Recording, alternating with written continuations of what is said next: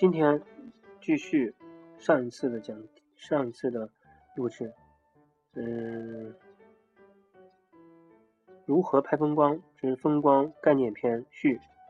上次讲讲这个三三幺原则，嗯，其中 我们讲到第三点，单纯化场景的展现，风光摄影的空间把握，这个是关于。空间的前面提到的，呃，构图是平面二维的。关于空间的把握，我们的原则是精彩的部分占的比例要多一些。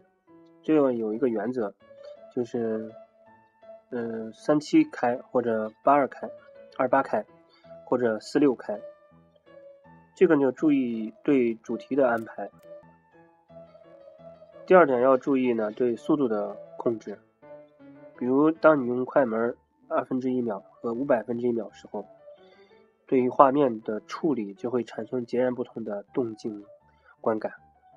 那么哪一部分占的多，哪一部分占的少，就要取决于你对现场的把握。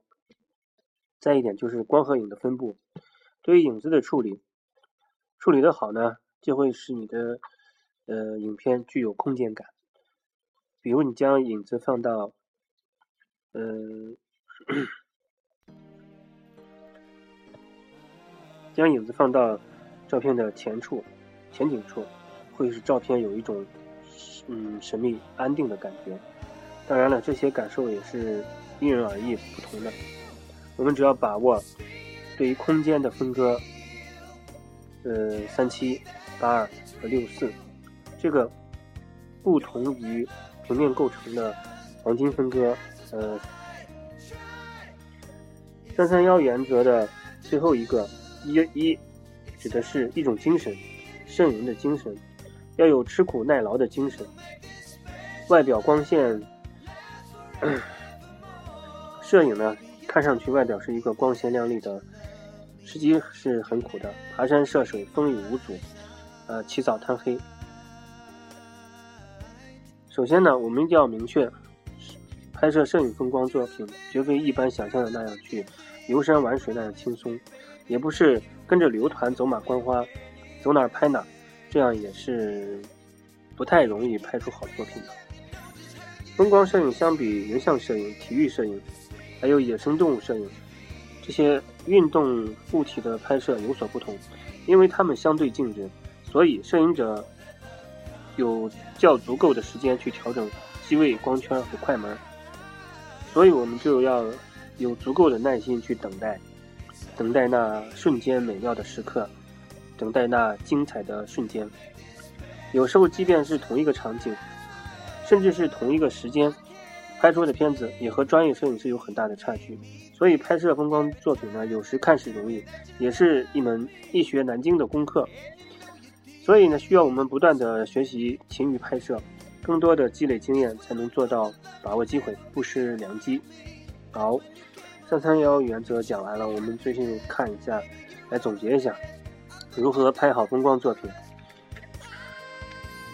虽然说是一门呢易学难精的功课，但也绝对不是毫无规律可循的。在把握摄影技术和技巧的同时，又要做到一个日未出而身先起。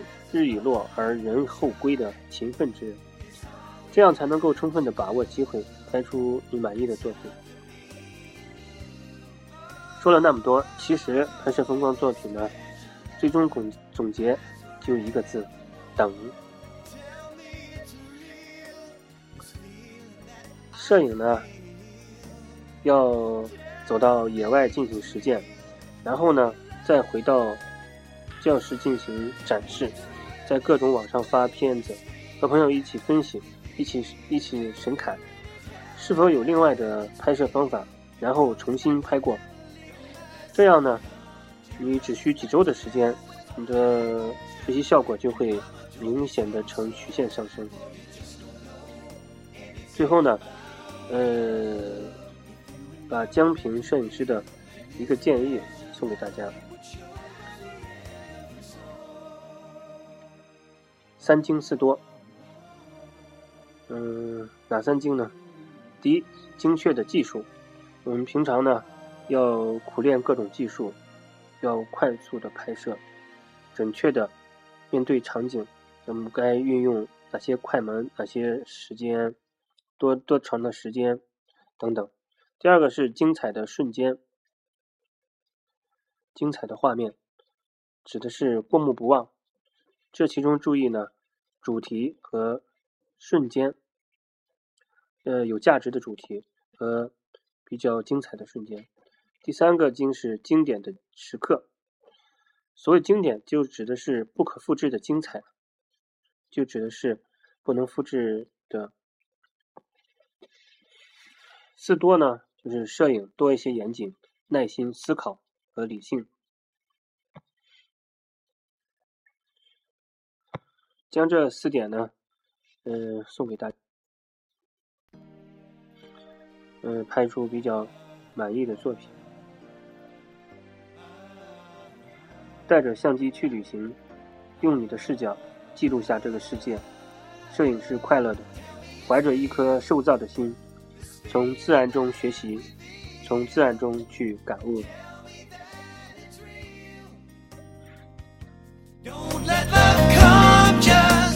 感谢大家，感谢朋友关注，再见。